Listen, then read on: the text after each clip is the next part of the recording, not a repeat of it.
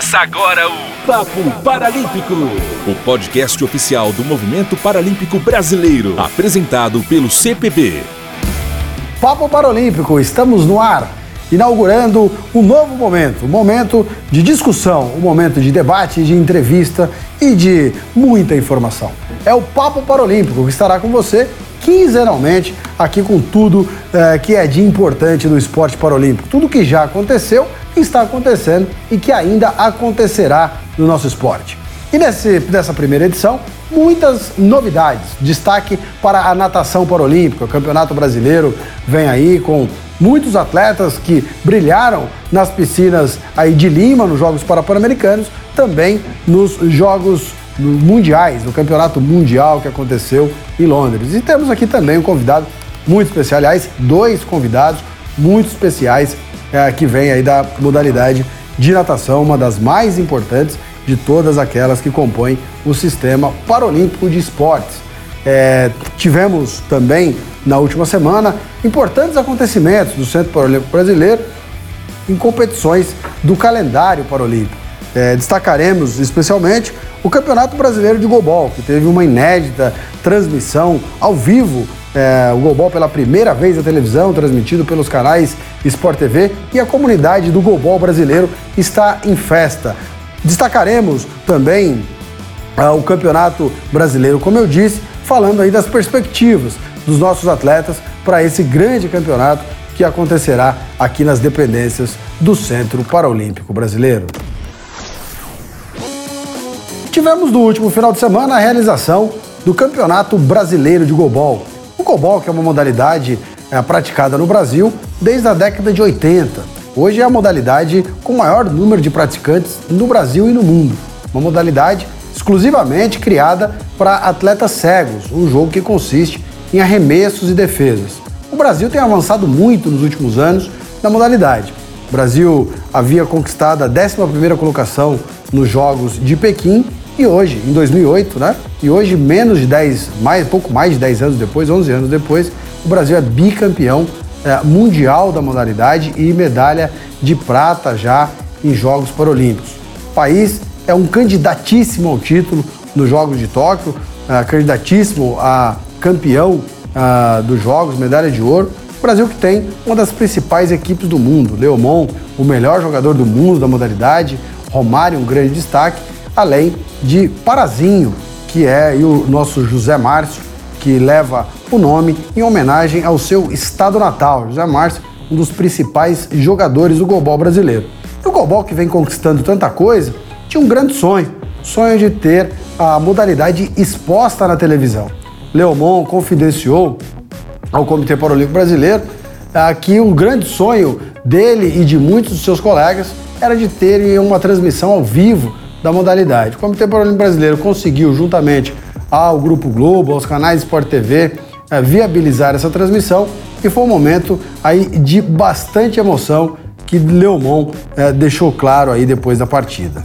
Todo mundo aqui que gosta do golbol, que é amante do golbol, que acompanha o golbol, que tem familiar que, que joga golbol, que, que gosta de acompanhar o golbol, está com a medalha de ouro no peito hoje, de ter conquistado essa transmissão, de ter mostrado para o Brasil e para o mundo que as redes aí, Sport TV com certeza vai para o mundo inteiro. E a gente tem muita felicidade de ter mostrado o nosso esporte. O esporte goalball é o esporte que mais cresce hoje em dia dentro do esporte paralímpico mundial. E isso é mais uma conquista para fortalecer a nossa modalidade mundialmente. Vale destacar que a equipe de Santos, que conta com é, Leomon, Romário, além de Alex Labrador, é formação toda ela que integra a seleção brasileira, disputou a final contra o SESI e acabou perdendo pelo placar de 10 gols a 4. Parazinho, por sua vez, que é o líder aí da equipe do, do SESI, que foi considerado por muitos o melhor jogador da partida, também falou da importância da transmissão pela primeira vez do Global na televisão. Com certeza, muito, muito. Pela primeira vez minha mãe está vendo Golbol lá em Santa Maria do Pará, lá na Vila Concha. Uma motivação gigantesca, imensa para minha família poder acompanhar.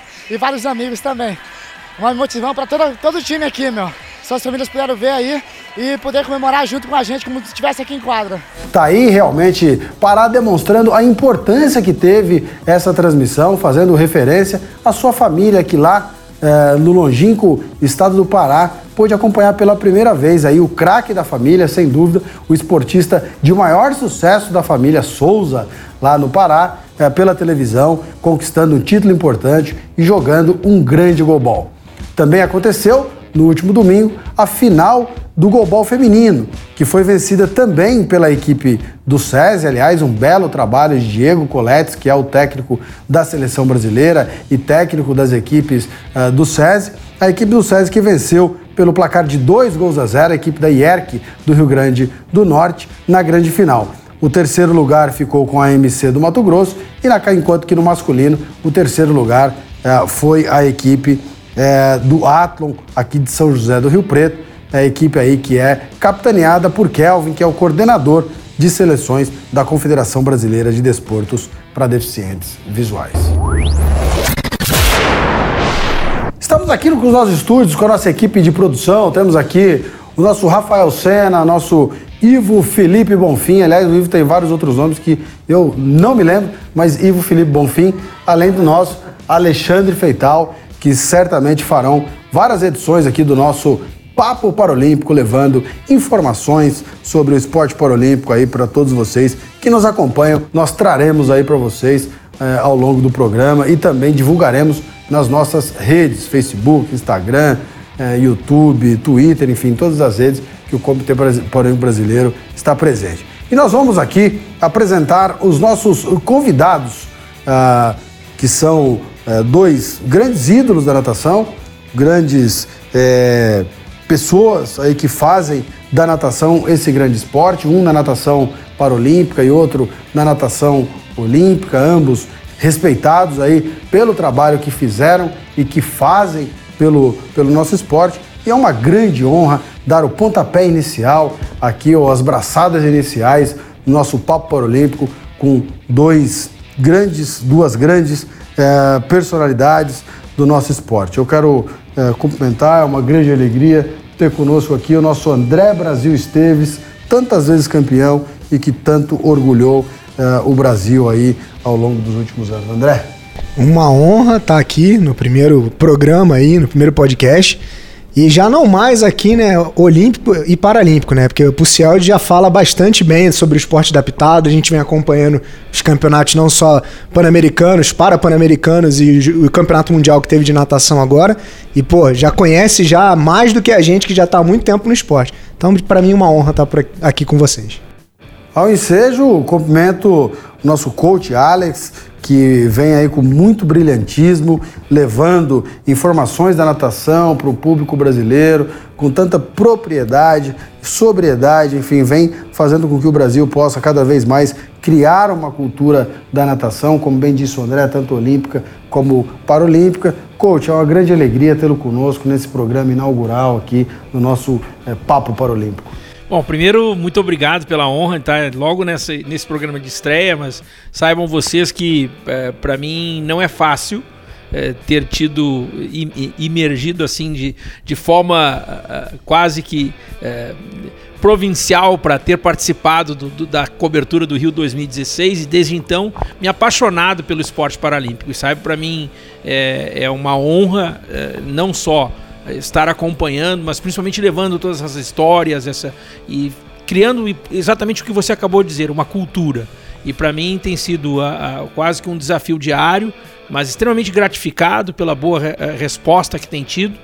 E tenho certeza de que cada vez mais nós vamos conseguir colocar mais pessoas com deficiência no esporte e até mesmo incrementar o público do fã do esporte paralímpico. Talvez esse é um dos grandes desafios e posso dizer para vocês, com muito orgulho, é, sou um dos agentes nessa luta.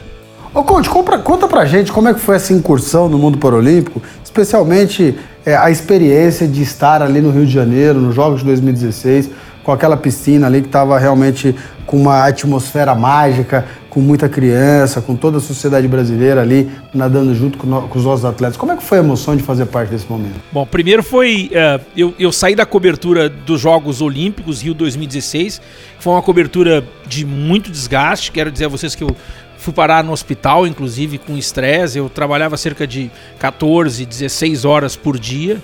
É, os horários da, da natação olímpica eles eram bem comprometedores. Eu até, quando eu me mudei de volta para o Brasil, até decidi morar na frente do Parque Olímpico, já pensando na cobertura, mas eu jamais imaginei que eu não teria mais do que quatro horas por dia de sono. Mas uh, foi uma coisa assim muito bacana ter participado da Olimpíada. E aí veio a Paralimpíada. E para a Paralimpíada eu precisava me preparar, eu precisava estudar. Então uh, eu me lembro muito bem que fui recebido de braços abertos aqui dentro do Centro Paralímpico. Vim acompanhar alguns dias de treinamento, ouvir as histórias. Isso foi muito legal. E durante a Paralimpíada, até o mesmo o meu pessoal de, de produção e de direção, ele identificou que eu estava muito próximo de uma estafa muito próximo de ficar cansado. Então, eles foi uma, uma orientação da direção, não, coach, você só vai trabalhar nas finais. E a cobertura paralímpica, diferente da olímpica, nós não fizemos a, a, narração do Centro Paralímpico, nós fazemos do estúdio do Sport TV. Então, ao me dar a, a folga de não participar da cobertura eh, nas eliminatórias, eles me deram uma oportunidade para eu descer. Então, eu ia para a piscina e assistia da borda da piscina a, a, natação paralímpica. Então foi, cara, foi muito maravilhoso porque eu tinha os dois lados. À tarde eu estava no ar, né, no, com o microfone na mão, e pela manhã eu era um fã, um torcedor. E ali, então eu via a galera braba, chateada, mas também via a galera comemorando. Então eu tive esse outro lado e foi gratificante demais. E tem uma coisa que você acabou de falar, porque eu estive no Rio 2016 na Olimpíada na Paralimpíada no centro, no, centro aquático e o número de pessoas naquele parque olímpico, o número de carros. Eu me lembro assim, um, engarrafamento de carrinhos de criança. Cara, aquilo foi fenomenal. E o Carioca incorporou a Paralimpíada de uma forma sensacional. E eu digo a vocês, foi um dos melhores momentos da minha vida profissional. E falando, falando de melhores momentos é, da vida profissional, enfim, da, e, da, e desse momento importante para a natação paralímpica, como é, que, como é que você tem visto a evolução da natação paralímpica? Tanto do ponto de vista de performance como de visibilidade, que é hoje a sua, a sua praia. É, eu sou eu sou uma pessoa que eu, eu, eu tenho um senso crítico também. Eu, eu acho que o esporte paralímpico, como qualquer modalidade esportiva, ele precisa de ídolos, ele precisa de nomes, ele precisa de estrelas. As pessoas, eu até comentei isso hoje, nós precisamos incrementar. Não existe hoje o fã do esporte paralímpico. Existem as pessoas que são fãs de esporte, e existem as pessoas que são do movimento paralímpico e seus familiares. E nós precisamos fazer com que o fã do esporte também se torne fã do esporte paralímpico. E, e eu acho que a, a, estratégia seria criar um, um, um, em cima dos nomes. Então eu acho que é extremamente importante que a gente consiga criar nomes. E, e aí a minha crítica vai ao Comitê Paralímpico Internacional. Da forma como é feito o movimento paralímpico hoje e as classificações para as, as Paralimpíadas, por muitas vezes você tem um atleta que acaba aparecendo do nada, ninguém sabe quem é, e você teve aquele atleta que passou o ciclo todo ganhando todas as medalhas, fazendo todos os testes antidoping, aquela coisa toda, e ele vai lá e tira terceiro, tira quarto, tira quinto. Poxa, mas onde é que vieram essas pessoas? Então acho que até mesmo para que a gente possa levar o esporte paralímpico para outros públicos, que eu tenho certeza que é um dos nossos desafios, a gente precisa criar esses nomes, esses nomes precisam estar no radar durante todo o ciclo. E aí sim, quando eu for para a piscina, eu vim aqui para assistir o nadador Shu da China, o, o Jota do Japão, seja quem for, mas eu não posso é esconder este atleta e simplesmente ele aparece lá para ganhar uma medalha. Isso para o esporte não é positivo.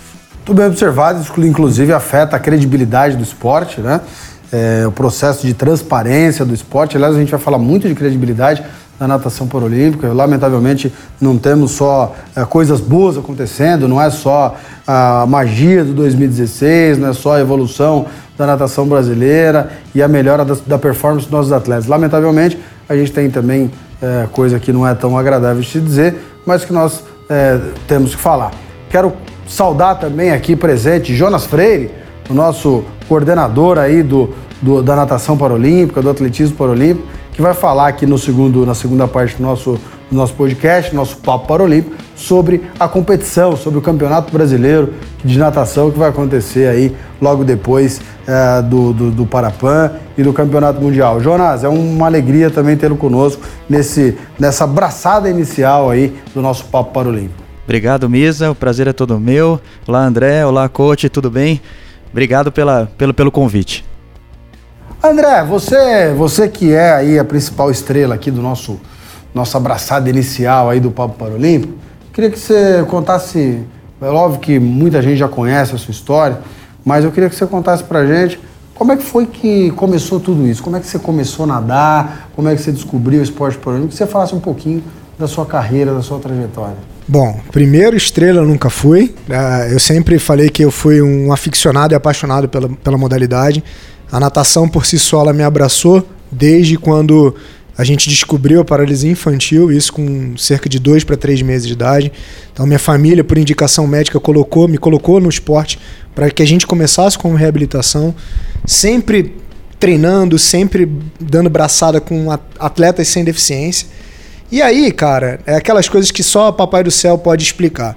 Uh, exatamente por conta disso que o Pucialdi vem falando, dessa exposição maior que não só a TV, o rádio, a mídia em geral vem colocando.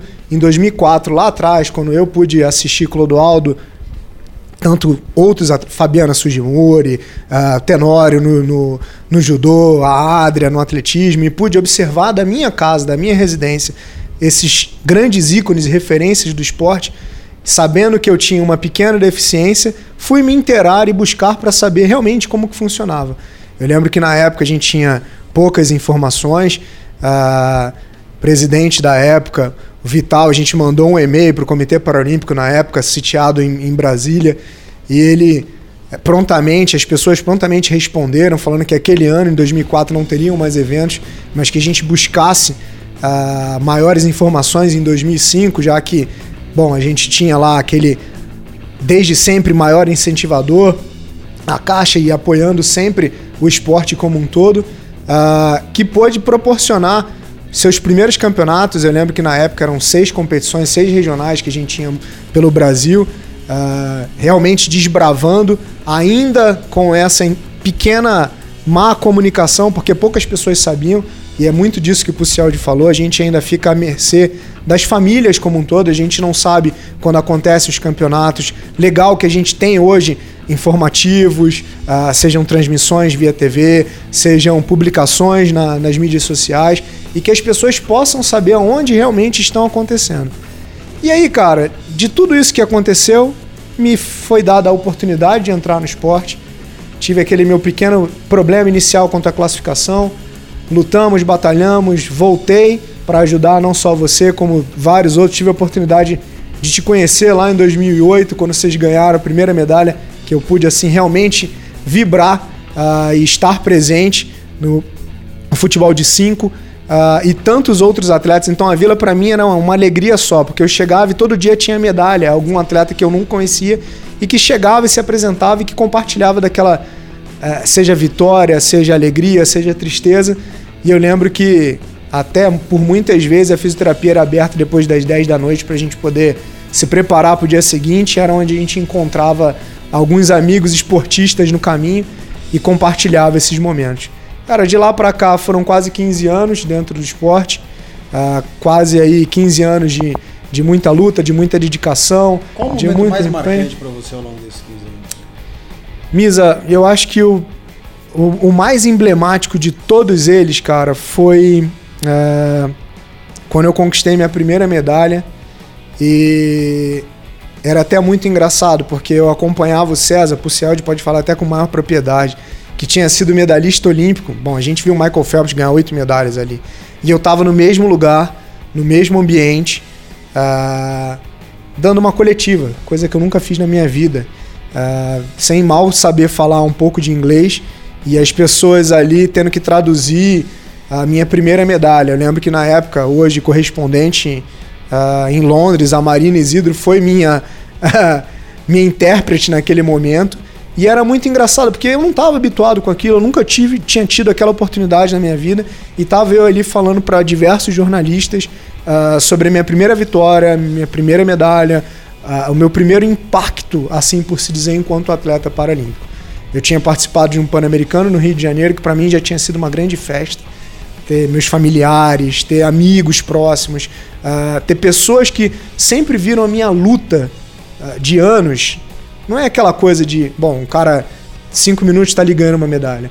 Então é, é o atleta que está ali, que acorda quatro da manhã e que vai cinco da manhã treinar e que depois vai para a escola e que depois volta à tarde, chega em casa, almoça, volta à tarde ou então fica no clube. Então essas pessoas que compartilharam comigo, e aí eu tive na China a representatividade de tudo isso, cara, com minha mãe e com minha tia que estavam lá.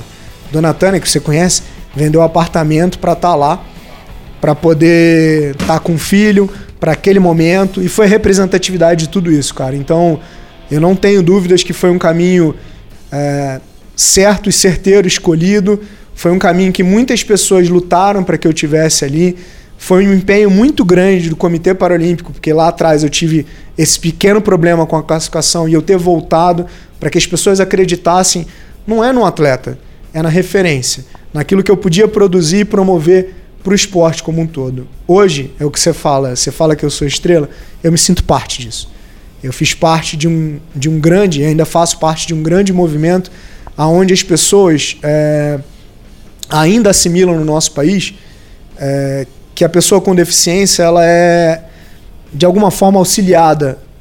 E sempre levantamos aquela bandeira de que a pessoa com deficiência ela precisa de uma oportunidade. Dá só uma pequena oportunidade e a gente pode mostrar o quanto capaz a gente é.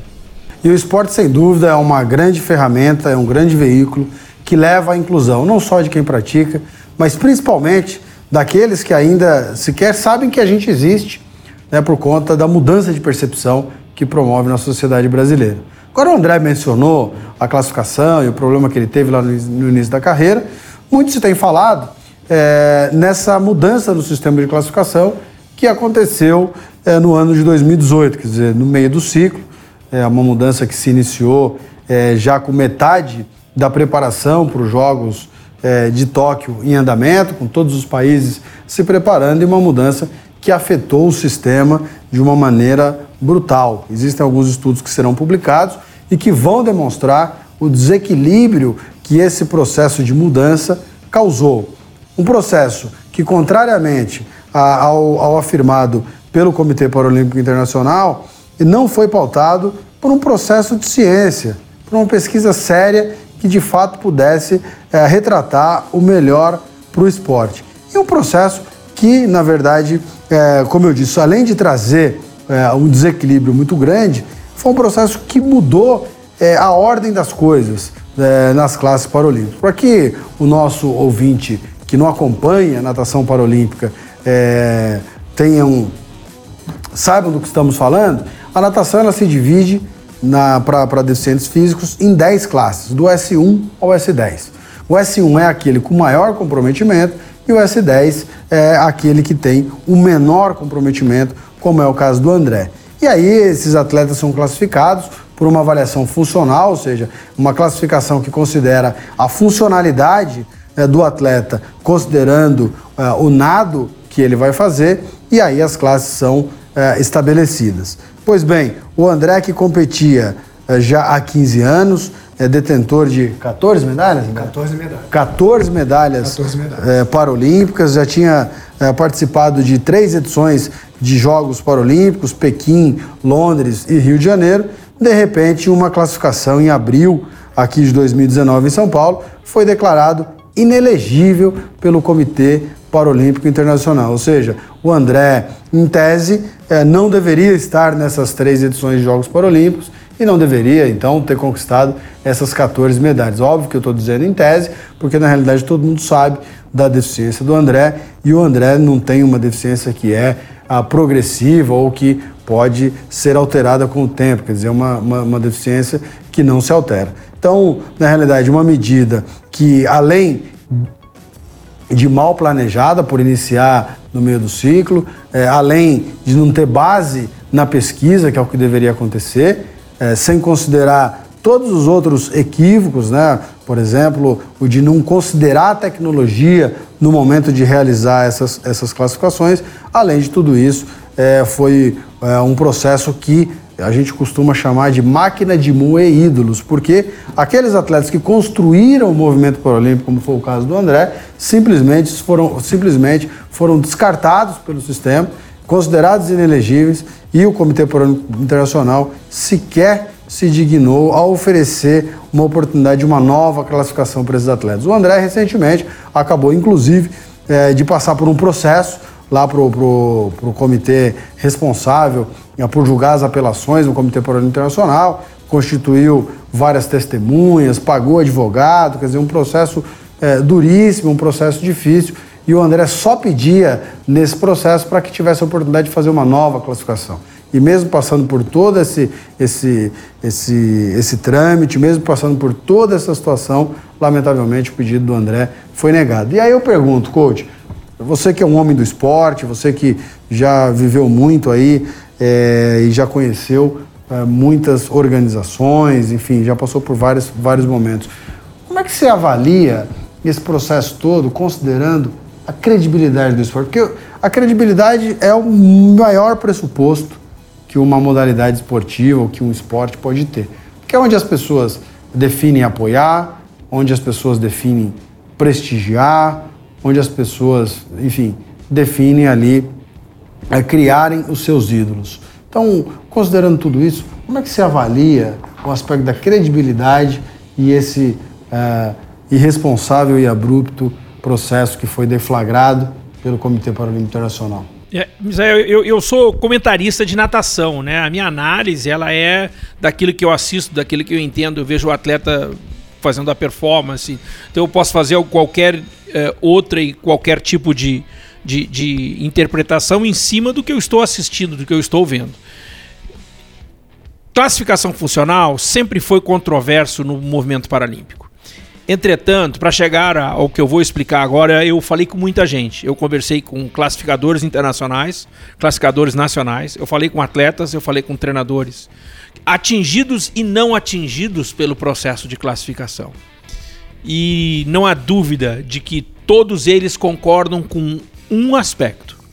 Nunca ficou tão vulnerável o processo, tão interpretativo e principalmente tão subjetivo na medida em que a proposta era de uma, uma melhor equidade, de, uma, de, de, que se mantivesse, acima de tudo, uma perspectiva de fazer um esporte mais justo, ao tornar essa vulnerabilidade, essa subjetividade, ficou comprometido todo o processo. E isso atingiu as entidades. Não vamos falar de André Brasil, não vamos falar de, de Alice Tai, ou seja, quem quer que seja, não vamos falar do atleta. Porque quando a gente entra no específico, você perde o contexto. Vamos falar do esporte do critério e esse ficou comprometido. Porque cedo ou tarde vai pegar um atleta aqui, um atleta lá, esse não é o mais importante.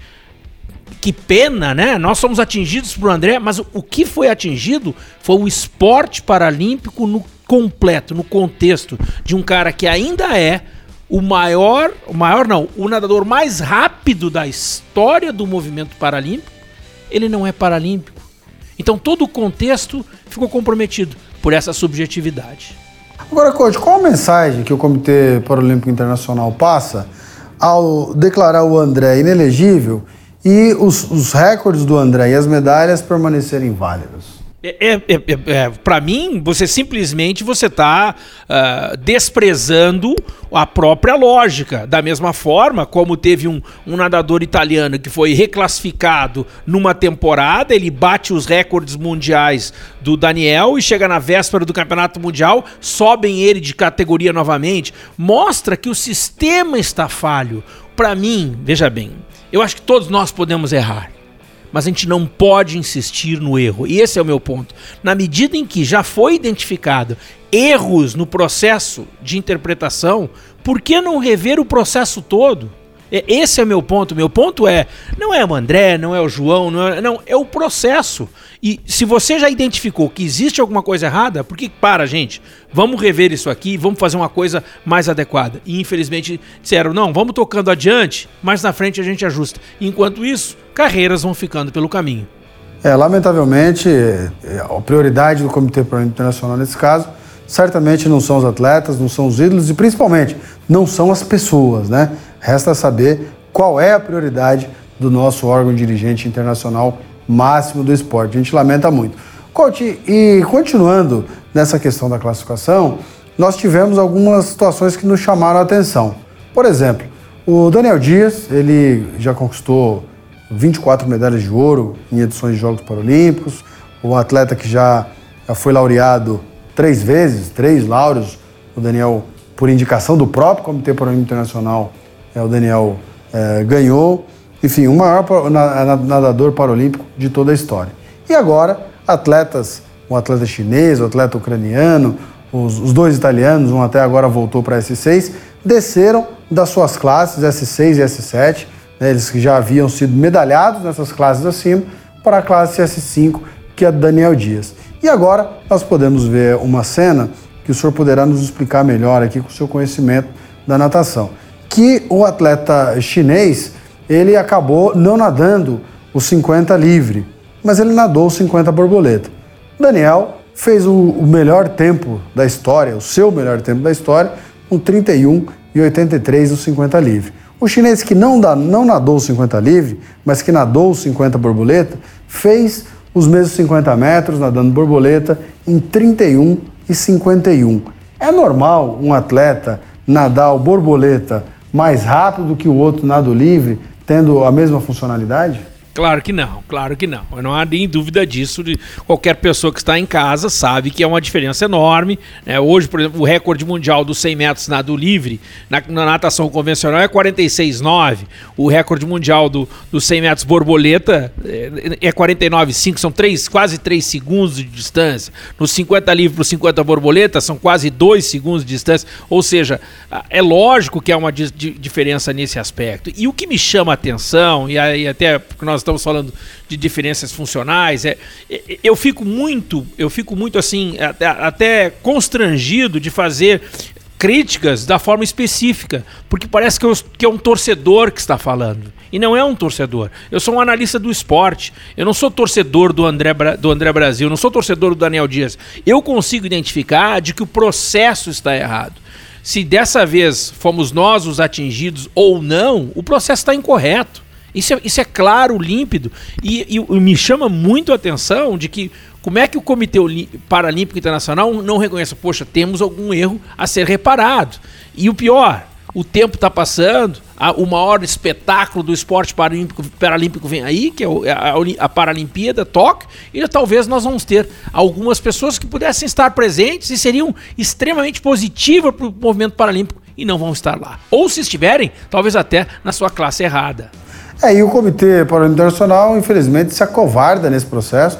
Só uma manifestação oficial, ou duas, se não me falha a memória, oficial e ainda com informações é, que definitivamente não são verdadeiras. Né? É, o comitê representante do Comitê Paralímpico Internacional afirmou que não, que estava errado quem afirmava que a alteração era no meio do ciclo, que dizia que era no começo de janeiro de 2018, que não foi não, que foi em dezembro de 2017. Quer dizer, foi uma informação que acrescentou bastante a toda essa discussão. Então, lamentavelmente, a nossa entidade máxima está escondida diante de sua própria incompetência. Agora, André, você, qual é o seu sentimento diante de, de tudo, de tudo isso, diante de toda essa situação? Cara, Misa, é... eu acho que a palavra é frustração com um pouco de decepção, sabe? Porque eu depois da última notícia, conversando com, com meus familiares, amigos mais próximos, é, é, é até meio incoerente eu, eu virar para mim mesmo, ou até num papel, escrever assim, cara, o que seria da minha vida sem o esporte? Pô, foram 15 anos, cara, de entrega, como eu falei, né? Me brincava aí. É, de acordar cedo, do, dos meus pais se empenharem enquanto eu estudava. Meu pai acordava três da manhã para fazer meu café, para me levar até o clube, para treinar. Então foi todo um empenho, todo um trabalho por trás Pô, seja o técnico, o Marcão, que foi meu técnico durante muitos anos. Às vezes, quando meu pai não podia me levar, eu pegava um ônibus às quatro da manhã, ia até a casa dele para ele me levar até o clube para treinar. Dali eu saía, ia para a faculdade. Voltava, na época, para o Botafogo, almoçava no, no, na sede social, voltava para a piscina. Então, cara, foram anos de entrega. Uh, que hoje eu, eu, eu paro e me pergunto o que seria da minha vida sem o esporte.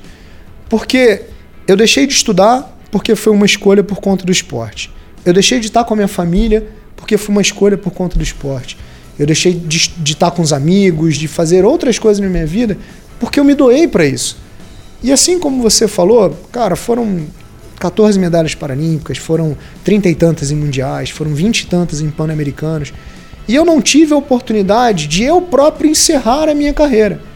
Deu virar para mim e falar: olha, deu.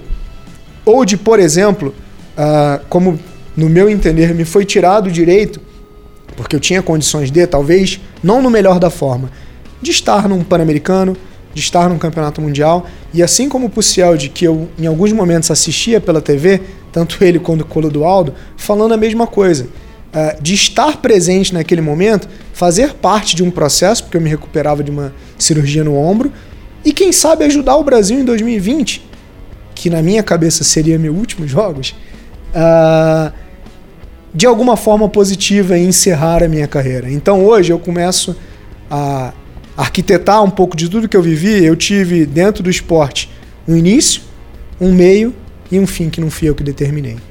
Então, é, cara, se eu não falasse que eu não tivesse frustrado ou decepcionado com tudo que acontece, é, li algumas coisas durante Pan-Americano e Mundial, a mídia pontuava algumas coisas e algumas declarações, para mim, eram um pouco incoerentes com aquilo que eu vejo. É, eu não vejo algum tipo de ciência ainda no esporte quanto à classificação, eu não vejo alguma coisa quanto à pesquisa. A gente que está inserido diariamente e a gente que tem contato, seja com classificadores, com equipe técnica e com atletas mundo afora, cara, a gente não vê isso acontecer. Eu não vejo, uh, eu só vejo o sistema cada vez mais uh, subjetivo e cruel quanto à vida de pessoas.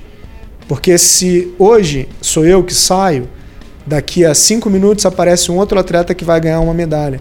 Mas se eu não deveria estar antes, por exemplo, eu vou citar naquele meu grande momento, você me perguntou lá em 2008, o Felipe que foi prata seria campeão, o Benô que ficou de fora no 100 livre teria ganho medalha, perdão, que ficou com bronze teria sido prata, o menino que foi em quarto lugar teria sido bronze e a história seria outra totalmente diferente.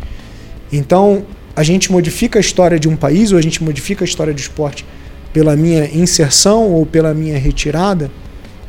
Eu não sei. Eu sei que eu ainda continuo apaixonado por isso. Eu sei que eu amo de carteirinha e adoro sejam comentários, sejam perspectivas, sejam jovens talentos que aparecem. Uh, e para mim é uma pena de não poder estar ali junto, uh, seja com uma palavra, seja muitas vezes com um puxão de orelha. E aí eu vou te citar o que o Ítalo, que é um atleta nosso do CT, me falou em 2016. Uh, e eu acho que pouca gente sabe disso. E me fez até chorar no dia que eu fiquei em quarto lugar no 50 livre. Uh, quando em 2013 ou 2012, eu não lembro agora, quando ele fez a primeira participação dele em competições internacionais, ele falou assim: Poxa, porque eu ganhei um dinheirinho e vou comprar um videogame. E eu fui o primeiro a falar: Cara, compra uma bermuda para você competir. E dei um expor nele. Uh, ele não soube entender muito. Quatro anos depois, quando ele ganhava a medalha de bronze dele, ele virou para mim e eu entendo agora quando você falava que atleta paralímpico é aquele que participa de uma Paralimpíada. Hoje eu tô aqui podendo conquistar aquilo que eu lutei durante um bom período da minha vida. E ninguém sabe o quanto foi duro chegar lá. Agora, André, essa entidade máxima nossa, que a gente espera realmente defenda os nossos, os nossos interesses, que realmente trabalhe pela evolução do esporte, pelo desenvolvimento das pessoas, né? porque o esporte paralímpico é inclusão. É uma decepção para você perceber é, que, lamentavelmente, as pessoas, dentro do contexto da política do Comitê Paralímpico Nacional, são só um detalhe? Cara, eu, eu é difícil. Eu, eu, me sinto, às vezes, como no, no, nosso país, quando você é simplesmente um número, seja num cadastro do SUS ou algo do tipo. Então, é, é o que eu falo, é a vida de alguém. Foram. É, como eu viro para a própria Caixa que investiu no esporte durante anos, cara e investiu e acreditou não só no meu nome, mas no, no, no trabalho como um todo, que tudo isso foi uma mentira. Ou que se eu não deveria estar ali, se eu, como no próprio julgamento comentamos que eu era uma fraude. Porque é como eu me sinto hoje, um impostor. Uh, eu não tenho vergonha de falar, a vontade que eu tenho, para mim sempre foi um pedaço de metal. É de pegar, botar numa mochilinha e entregar.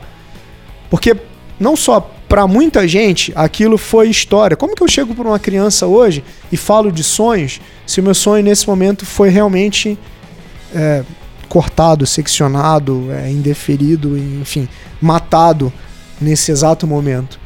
Como que eu projeto ah, ah, sonhos para outras pessoas se eu não posso projetar os meus próprios? Então, é, é volto a repetir, para mim, cara, é, é muito triste é, poder ter vivenciado 15 anos e ao mesmo tempo entender que, por mais que as mudanças aconteçam, e eu falava com o Pucial de ali atrás, é, eu vejo os mesmos atletas. Então, é, é, atletas com deficiências similares à minha, atletas com resultados iguais aos meus. Quando eu falo do 100 livre, quando eu entrei, o recorde mundial era 53,7. Em 2008, eu nadei para 51. Hoje, a maioria dos atletas nadam para 51. A única coisa que eu fiz com o esporte foi aumentar a regra, melhorar a qualidade técnica. Eu não fiz nada diferente disso. E eu tô sendo punido por isso? Realmente, eu não consigo entender. Ô Jonas, é, você que é um educador, você que já está há mais de duas décadas, aí, há duas décadas, é, no movimento paralímpico, trabalhando inicialmente com, fute, inicialmente com futebol, depois atuando é, como, como dirigente aí do, do Comitê Paralímpico, da Confederação Brasileira de Desporto para Cegos, você certamente você deve ter dito e ter ouvido muito na sua vida que o esporte é uma das principais ferramentas ah, para a inclusão da pessoa com deficiência na sociedade. Com esse processo abrupto de exclusão que vem promovendo o Comitê Paralímpico Internacional, não considerando história como, histórias como a do André e como a de tantos outros, né, simplesmente é, com decisões que são equivocadas e sem a menor humildade, como bem disse aqui o coach, de avaliar e realmente é, voltar atrás daquilo que está errado. Quer dizer, não é nenhum problema errar. Né? O problema maior é você identificar o erro, mas ainda assim é, seguir naquele caminho, principalmente quando pessoas estão sendo prejudicadas, quando o seu é, principal produto, que são os atletas, estão sendo prejudicados. Você não acha que é, nós estamos indo na contramão da história? Mis, eu vejo o processo assim com muita tristeza. Até você falou aí, eu estou completando duas décadas já é, no esporte paralímpico e, e, sempre a questão da classificação, é, ela é sempre, ela é um ponto chave é, no nosso esporte, né? Então assim, ela determina realmente é, a igualdade ou pelo menos a equidade da disputa dos atletas. Quando a gente mexe é, nessa régua, né, sem nenhuma base, como você falou, uma base científica, ou que seja feita de uma forma é, sistematizada, em conjunto com os maiores interessados, né, que são os países, são os atletas, eles têm que ser ouvidos, né? Então, assim, são as pessoas que realmente vão ser afetadas.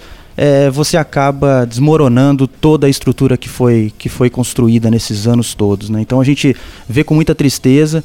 É, acho que o processo, eu acho não, eu posso falar, acho que talvez que eu posso afirmar que o processo é totalmente equivocado. É, a gente já passou por muitas mudanças nos processos de classificação, acompanhei bastante, como você falou, a questão da classificação visual, é, indo para um caminho evolutivo, né? um caminho de buscar cada vez mais a justiça e equidade dentro, dentro das classes. É, a gente sempre percebe que o processo deve ser melhorado e ele precisa ser melhorado, é, mas precisa ter muito cuidado com isso. Né? Então a gente realmente a gente percebe hoje isso de é, essa questão do ídolo. O coach falou com muita propriedade, coach. O esporte precisa de ídolos, né? Ele é movido a ídolos, né? Então a gente se espelha, a sociedade se espelha é, nessas pessoas, né? Eu me espelho no André. Então a gente a gente é, precisa disso no esporte para que a gente realmente possa criar é, fãs que gostem daquilo, que curtam aquilo, que consumam aquilo, né? Esse é o esporte moderno hoje. E infelizmente a gente começa aí na contramão. É, e a gente espera muito aí que o Comitê Paralímpico Internacional reveja é, essas, é, todas essas novas aí é, ideias ou novos conceitos que eles estão implementando e que seja feita de uma forma é, muito baseada na ciência e que seja ouvida a comunidade, né? Principalmente, eu volto a falar, os atletas precisam participar dessas decisões. Né? São eles os principais atingidos nessas decisões. Se eles não concordarem com isso, por que está sendo feita a mudança? Então os atletas precisam ser ouvidos. Ô, Jonas, você fala da participação dos atletas, acho muito oportuna essa sua fala. É, muitas pessoas imaginam quanto suor, quanto sacrifício é necessário para conquistar uma medalha. Agora, só sabe efetivamente é, o que representa o desgaste, o que representa de esforço você conquistar o topo do mundo. Então, é, nós estamos falando aqui na falta de sensibilidade do nosso órgão dirigente máximo do esporte mundial, que sequer deu uma oportunidade para o André, por exemplo, e, e não só para o André, mas para os demais atletas que se, se, se tornaram, né, foram declarados inelegíveis, de uma nova classificação, simplesmente trataram ali como um número, como o André já disse várias vezes, claramente uma falta absurda de sensibilidade. Você acha, André, que talvez uma das causas seja que à frente desse processo não tenham pessoas que saibam efetivamente quanto é difícil ganhar uma medalha, quanto esforço é necessário, quantas horas você perde de lazer, quantas horas você perde é, de, de, de que poderia estudar, que poderia fazer tantas outras coisas para se dedicar só para aquilo. Você acha que de repente se a gente tivesse pessoas que é, já conquistaram e que já, mais do que isso, que já tiveram que fazer toda essa trajetória e que sabem o que representa uma medalha, talvez isso não aconteceria? Bom, eu tenho é, convicção de que se a gente tivesse uma proximidade, se os atletas tivessem a chance, uh, e até quando momento oportuno, quando você falou que, por exemplo, o Conselho de Atletas aqui, no Comitê Paralímpico Brasileiro, a gente teria uh, acesso maior. Eu lembro do Jonas algumas vezes que conversamos de reuniões exaustivas que os atletas pontuavam muitas coisas, porque nós sabemos ali realmente o dia a dia, o que se precisa, onde a gente precisa chegar. Uh, eu lembro até de um fato, em 2011 a gente brigou, o Jonas está aqui, acho que você estava presente também, brigamos porque uh, tivemos uma redução quanto a, a, ao grupo de staffs, então nós atletas decidimos não receber o nosso dinheiro porque as pessoas que estavam ali trabalhando imbuídas comprometidas com o campeonato pan-americano que teríamos, é, ficariam 30, 40 dias fora de casa, deixariam de trabalhar, de estar com as suas famílias. E eu falei, cara, eu não, não tenho que estar tá ganhando aqui, cara. Quem tem que estar tá ganhando é o cara que está trabalhando comigo. Então, é, é, eu não tenho dúvida que se a gente tivesse profissionais, atletas que tivessem do dia a dia que pudessem de alguma forma auxiliar, mesmo que fosse com uma forma consultiva, cara, uma consultoria, para que a gente pudesse ter um pouquinho mais de voz, e eu acho que as pessoas que comandam essa realidade como um todo poderiam entender a dificuldade que é uh, quando você necessita de um auxílio, quando você precisa que, pô, olha, cara, eu não tenho como pagar o meu técnico. Mas, pô, aquele dinheiro lá que vem do ministério, vamos fazer diferente. Ao invés de chegar 100% para o atleta, é, X% tem que ser destinado na educação do atleta, X% tem que ser dedicado uh, uh, para o profissional como um todo, porque isso é investir em conjunto, cara. Eu não tenho que. Uh, é, receber aquilo lá e falar, não, é meu ponto e acabou, e Deus me livre guarde, todo mundo tem que me ajudar. Não, eu tenho que saber investir em, em, em mim, investir no técnico que está comigo, investir no profissional. Pô, se eu tenho que tirar do meu, cara, para levar o meu técnico, como várias vezes eu fiz, sempre tive apoio total, mas chega algum momento que você tem que investir em você próprio. Então, cara, tá aqui, ó, vamos comigo. Porra, Andrezão, ó, dessa vez eu não vou conseguir estar tá indo porque vão ser 40 dias fora e eu não consigo deixar é, meu trabalho como um todo, minha família. Vamos ficar só 10? Fica comigo lá, porque essa ponte é importante. Você é o cara que vai chegar para mim, o Ciel está aqui para falar, mesmo que seja para dar um tapa nas minhas costas e falar, eu confio em você. Vá lá e faz. É o, é, o, é o meu cara de confiança. É a pessoa que está ali comigo para falar assim, ó, você está pronto. Você está pronto para fazer isso. E quanto mais a gente entender que dentro desse processo a gente precisa desse tipo de trabalho, a gente precisa desse tipo de conhecimento, mais a gente tende a crescer. Infelizmente, a gente não tem. Agora, coach, você já acompanha é, desde 2016 a natação muito de perto. Como é que você avalia a evolução dos atletas paralímpicos? Olha, é, eu até, só para complementar esse, esse assunto, só para dizer uma coisa, é, de tudo que você falou, e gostei demais quando você falou da ciência. Gostei do que o Jonas falou, que pede um, um, um, que o sistema ele é vulnerável à subjetividade. E também gostei do que o André falou, que é do acesso dos atletas. Mas tem uma coisa que faltou nesse processo todo, chama-se a transparência. Eu acho que todo este processo ele seria de muito melhor aceitação de todos se ele fosse transparente. Eu acho que essa acho que é a última mensagem que eu quero falar. Não quero mais nem falar sobre isso, mas a transparência no processo todo ela foi deficiente e por isso nos fez estar falando tanto sobre isso por tanto tempo. E não é só aqui, gente, é no mundo todo. Transparência e comando, né, coach? Porque também Mas eu acho que ele é decorrente. Que... Ele é decorrente, ele é decorrente, é consequência, não tenha nem dúvida disso que faltou. Tá meio que a casa melhor... da mãe Joana, ninguém é Fal... é responsável por nada. uma melhor gestão sobre isso. Eu, eh, de, especificamente sobre a evolução do esporte paralímpico, é, eu sou um apaixonado em ver os recordes mundiais serem batidos. Eu acho que eu sou um cara que vibro com o esporte, acho que é uma coisa impressionante, né? E, e por exemplo, eu, eu até analisando assim, a seleção brasileira, o resultado que nós tivemos, tanto no Parapan quanto no, na, na, no, no Campeonato Mundial, nós tivemos assim diminuiu um pouco né a, a, sobrecarga sobre as nossas estrelas. Nós ampliamos o nosso número de atletas nós ampliamos o número de finais. Nós temos mais atletas nas finais mais atletas no pódio. Nós melhoramos nas classes baixas que eu acho que era uma deficiência que nós tínhamos. Nós melhoramos nas classes visuais que praticamente não tínhamos desde a da, da, da Fabiana lá atrás né? Então, tipo, agora nós conseguimos entrar numa linha onde nós. A, e o S14, por favor, a deficiência intelectual, que tem sido também uma das classes que tem crescido muito. Então, eu acho que isso, isso aí é mérito do comitê, mérito dos profissionais que estão envolvidos, que estão conseguindo levar a, o, o esporte paralímpico a todas as partes do país e principalmente para todas as classes. Você falou uma coisa da ciência, e eu me lembro que na. E falou também depois da, da dos cegos, né? Da, da medalha do Wendel, no 50 livre. Que espetáculo! É, a gente estava aqui no Brasil ainda e acompanhando pelo Sport TV. É, aliás, bela transmissão. E aí, é, depois da, da, classificatória, pela manhã, o, o, Marcos, o Marcão lá de Brasília, técnico do Wendel, dizia é, para os canais Sport TV que já tinha conversado com o Augusto, que é o nosso biomecânico, e que o Augusto já tinha identificado vários erros né, do, do, do Wendel na prova e que eles já tinham corrigido algumas coisas e que seria possível ganhar alguns décimos importantes naquela final. O Wendel ele, ele, ele fez 26,78, se não me falha a memória, na classificatória, e 26,20 também, se não me falha a memória, na grande final à tarde. Realmente corroborando é, o que você disse da importância da ciência no esporte. Né? Foi mesmo. A, a, saída dele foi espetacular. A saída dele foi muito ressaltada até durante, durante a transmissão. Eu fiquei impressionado com a saída.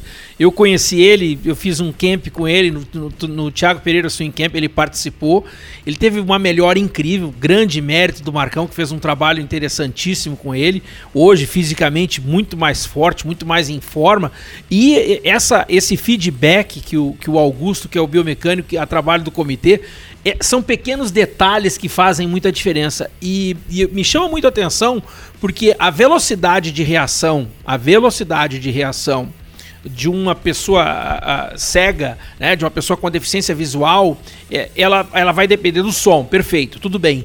Mas a execução do nado, a entrada na água, a subida, o encaixe da primeira abraçada, aí já é uma sensibilidade, já é algo muito mais trabalhado. Não é só a velocidade de reação de que nós estamos falando, não. Nós estamos falando de um trabalho técnico aprimorado e foi fantástico. A saída dele foi realmente chamou muita atenção.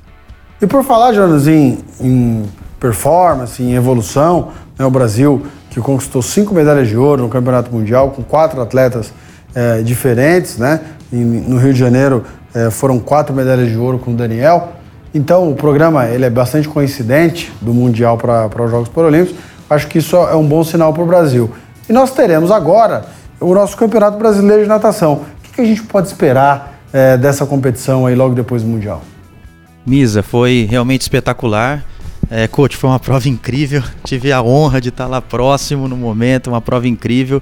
É, como, como, como é gratificante, né? Ver um, um jovem atleta, né?